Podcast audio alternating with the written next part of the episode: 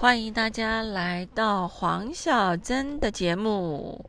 大家好，我是黄小珍，感谢大家继续收听我的节目。今天呢，我想来聊聊一个有一点点感伤的话题，叫做“好好说再见”。为什么我想要讲这个话题呢？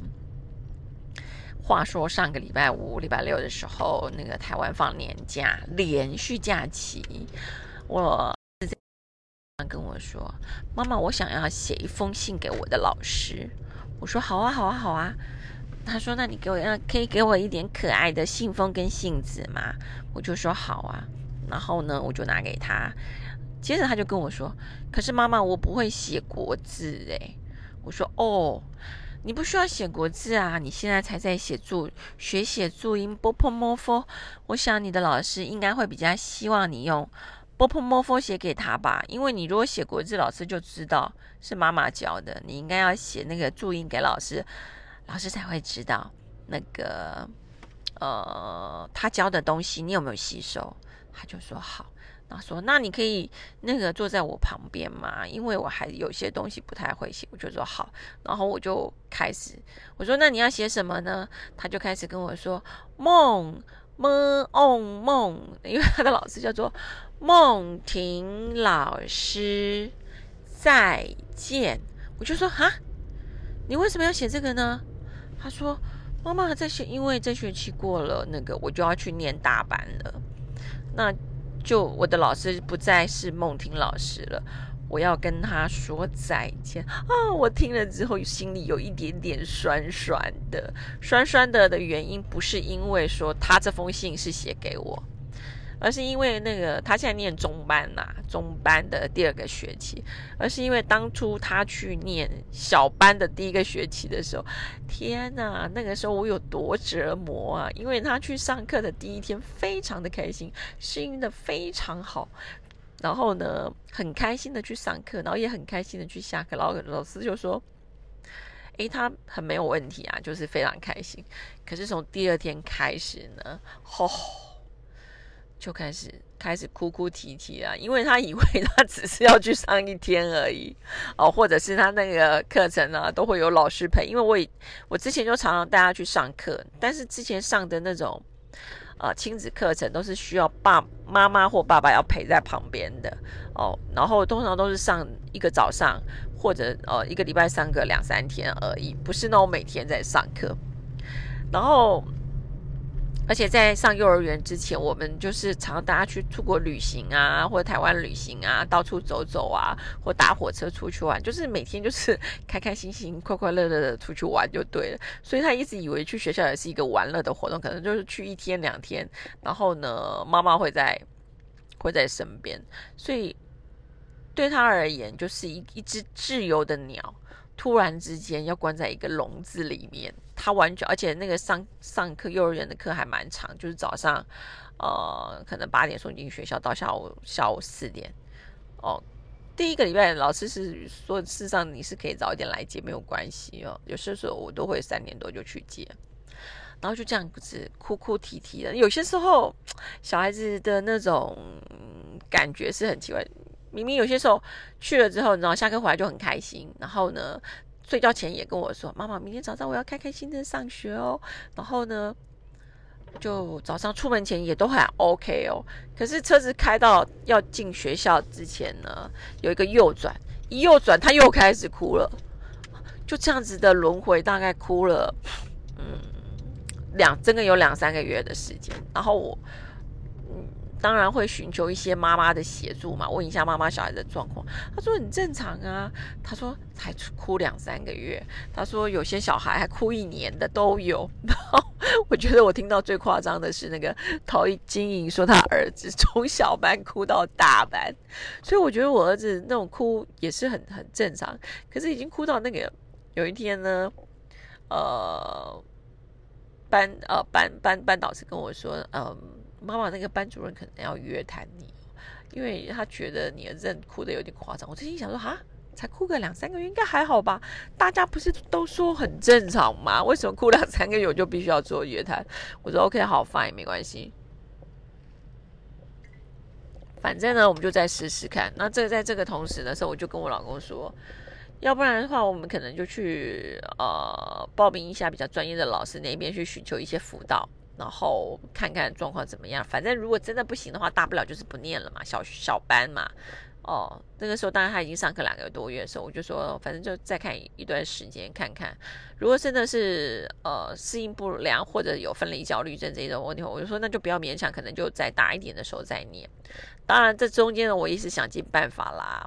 啊，跟他编故事啦，刚好那个时候啊，已经快要接近 圣诞节。对，你看，我到他从九月哭到九月、十月、十一月、十二月，已经哭到十二十二月头了。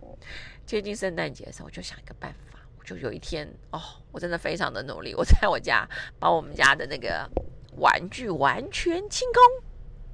人家回来想说：“妈妈，我的玩具怎么不见了？”我就说。可我也不知道哎，我回来的时候也是发现，才发现玩具怎么全部都不见了。他说：“妈妈没关系，可是我的那个厨房主还在。”我知道了，这个厨房主应该是太重了，圣诞老公公搬不动了。我就说：“哦，好。”结果在第二天他下课回来的时候，我把那个我把连同。那一个厨房组也藏起来了，对，家里完全都没有玩具，因为学校有很多玩具，我要造就一个环境，就是说学校比家里更好玩。对，去学校有同学可以聊聊天啊，还有玩具可以玩，家里什么玩具都没有，真的，我非常认真的把它全部收光光。哎，这一招还真的蛮管用的，就是因为在家里太无聊啦。电视我也不让他看呐，对不对？玩具也没有得玩呐，无聊到哎，他就慢慢慢慢就爱上了学校。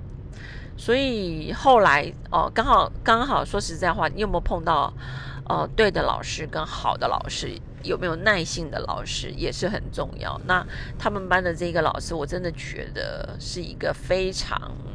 有爱心，然后有耐心，然后非常用心在他的教教学课程里面的老师，也是上幼儿园我才知道，哎，有他们的幼儿园的有些时候的教学的一些课程是老师自己要编的耶，还要自己做教具。我说我靠，幼稚园的老师真的是太伟大了，所以。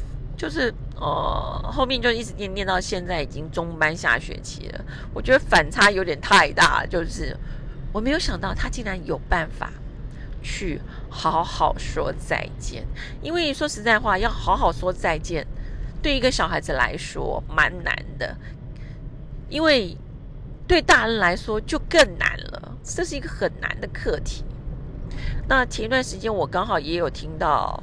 呃，有些广播电台刚好就就在讲，呃，如何跟你的人生每一个阶段好好说再见这个话题。我觉得这个话题真的很是一个很棒的话题，而且是一个一门很深的功课。像我举凡我们从小到大，呃。小时候当然是念书嘛，就是你有幼稚园毕业典礼、国中、国小毕业典礼、国中毕业典礼、高中毕业典礼、大学毕业典礼啊，有些还有硕士。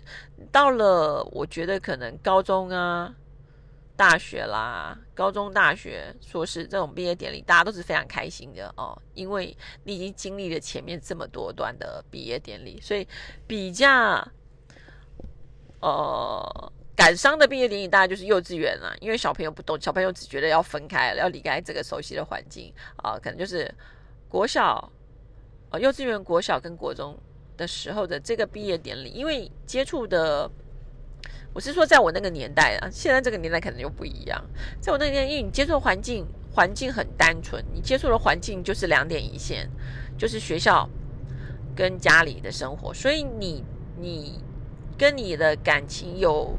呃，关联的大部分都是不是你的家人，就是你的邻居，再来就是你的同学嘛。那跟你的同学是最最密切的，因为大家基本上都都都是可能两年换一个班，而且你的班上的同学重复性都还蛮高的。所以在国幼稚园、国小跟国中的毕业典礼，就是很多人会哭成一团哦。那那个时候也没有没有什么。没有什么觉得什么什么叫做好好说再见啦。对于再见这个，我们就是一种感伤，非常的那个嗯不舍的心情。那等到上了国中、呃高中、大学之后，大家都开心的不得了。为什么？因为大家都急着要出去看看这个世界，所以对于再见的这一个的感触，或许就会觉得人生很漫长嘛，怎么可能？不会再见面呢，一定会的，所以比较没有这么深的感触。等到你慢慢入了社会之后，可能开始在大学，尤其是在大学，开始你可能会开始谈恋爱，这是一定的嘛。哪有人不谈恋爱？我如果我只上大学，我一定会鼓励他多谈点恋爱，因为恋爱需要练习，然后失恋也是需要练习的，多失几次恋你就习惯了。对不对？那你要如何去在这个过程中好好说再见？这都是需要一个过程、学习跟训练。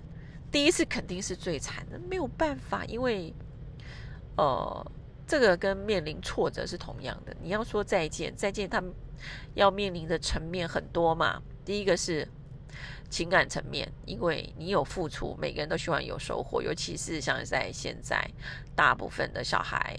哦，或者是父母有很多都是独生子女，你要面临的感情因素很重，然后再来是心理层面，哦，你有没有同理心？你有没有办法接受与面对挫折的挫败？哦，我觉得这个东西真的是需要，呃，从小开始去沟通，然后多了解，父母也要多陪伴在小孩身上，要多跟他们聊一聊。如何面对感情的挫折？哦，那除了面对感情挫折之外，接下来要工作，你要面对工作里面职场，你到底要不要说再见？对不对？你碰到不好的主管、不好的同事、不好的环境，你在面临这种职场的再见的时候，你要怎么样去抒发自己心里的压力，理解跟了解清楚你为什么要这么去做？这是在职场上面的，跟面临了这么多人，那接下来可能是走入婚姻。哦，婚姻里面有很多也是所谓的以再见收场，但是婚姻里面的再见收场，我觉得就更难了，因为这牵扯到的层面就更广。除了两边的家庭之外，大部分我觉得婚姻无法好好说再见的最主要的原因都在于。不甘心，不放手，哦，觉得，嗯，我都过不好，我为什么要要让你过得好？对，这是我觉得婚姻里面牵扯到的再见的层面又更广。大部分最重要的原因都是你过不了自己的那一个坎，然后主要的成分就叫做不甘心。因为你觉得你已经付出这么多了，为什么你得到的结果会是一个失败？当然，婚姻失败的原因有很多啊，哦，个性不合、感情不合，呃，家庭双方家家家庭的那种嗯磨合太尖锐了，孩子的教育问题，巴拉巴拉巴，哎呀，每个人的婚姻状况都不一样，大家都活得不容易，不是只有。只有我们自己不容易，每个人都不容易，所以面对婚姻的好好说再见哦，这个课程就更深了。因为对这个部分呢，我觉得大家可以常常去听黄黄月水老师讲的道理。我觉得他是一个还蛮豁达开朗的人，然后呢，他讲的有些很多的道很多的道理，都还虽然有些时候蛮好笑，蛮。但是就是一针见血，就是告诉你，啊，不然是怎样？你到底你自己第一个，你自己要先检讨自己嘛。婚姻的过程，我觉得大部分很多事情绝对不是单方面的问题，一定是双方都有问题啊，久而久之去产生的问题。那到最后没有办法处理的原因到底是什么？你有没有办法放下放下它？因为我觉得。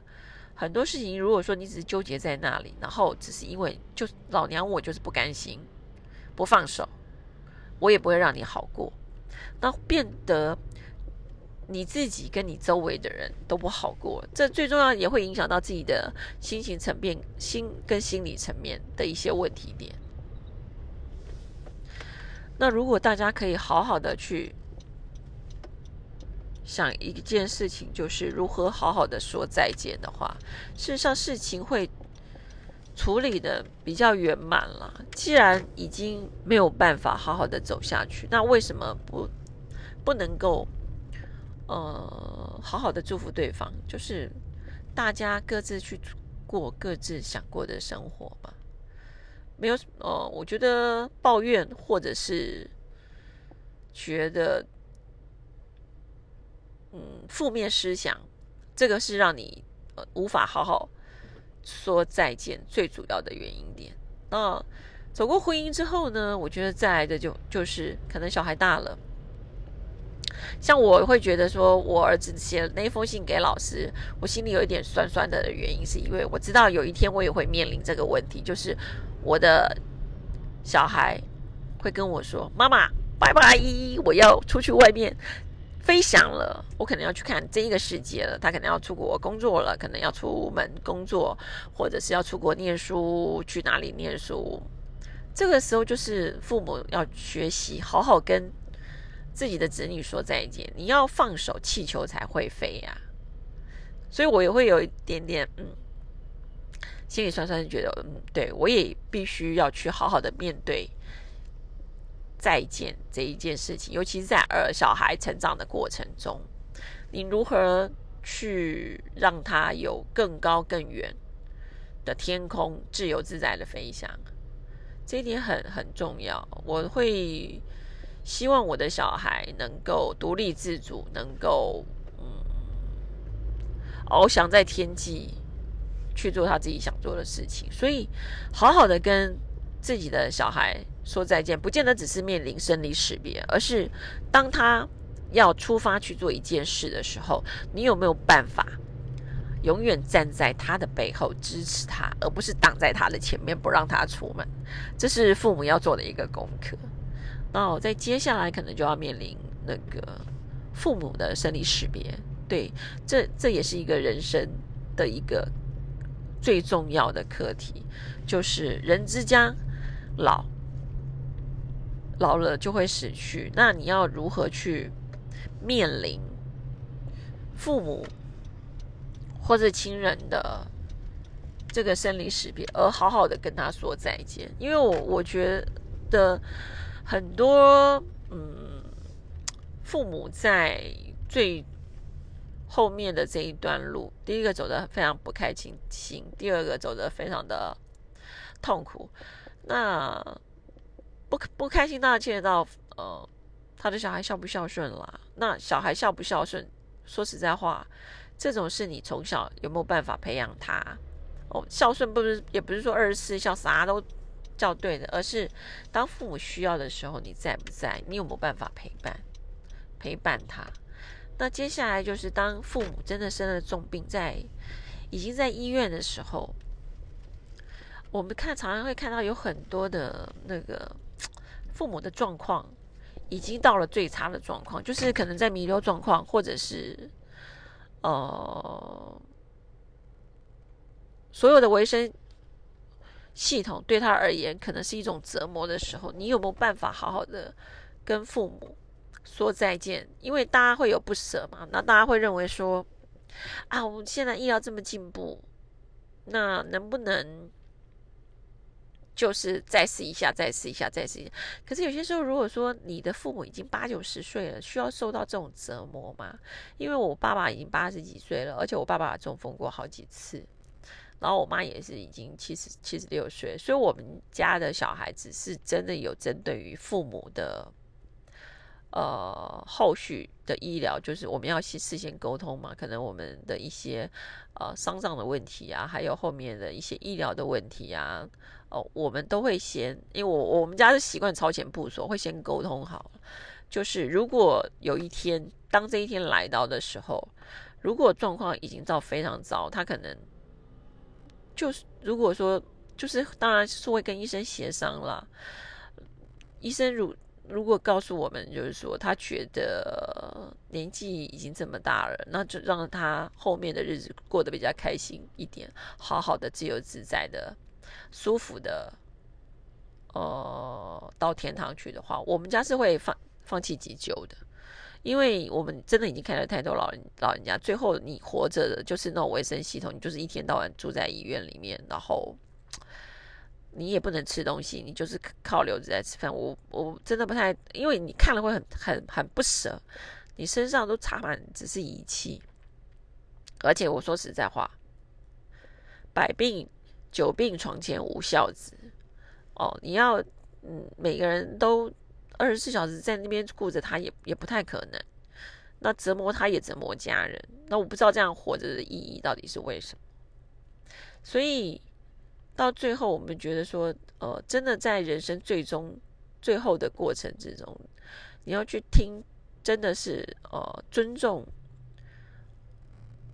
人生的轮回，然后好好的跟父母、家人说再见。我觉得这一点是人生很重要的课题。感觉听起来很沉重，可是说再见，这个真的是一门大家都要提早学习、提早了解，然后把那种。心态调整到好一点的心态啦，因为说再见真的很难，但是这没有办法，这有些时候就是人生的一个课题。那希望我跟大家，我们就一起来学习人生的这一个课题，好好说再见，不管跟任何人，也包括跟自己。好了。今天黄小珍泡泡哥就先讲到这里喽，希望大家会喜欢我的节目，记得订阅哦，请给我满天星星，我们下次见，拜拜。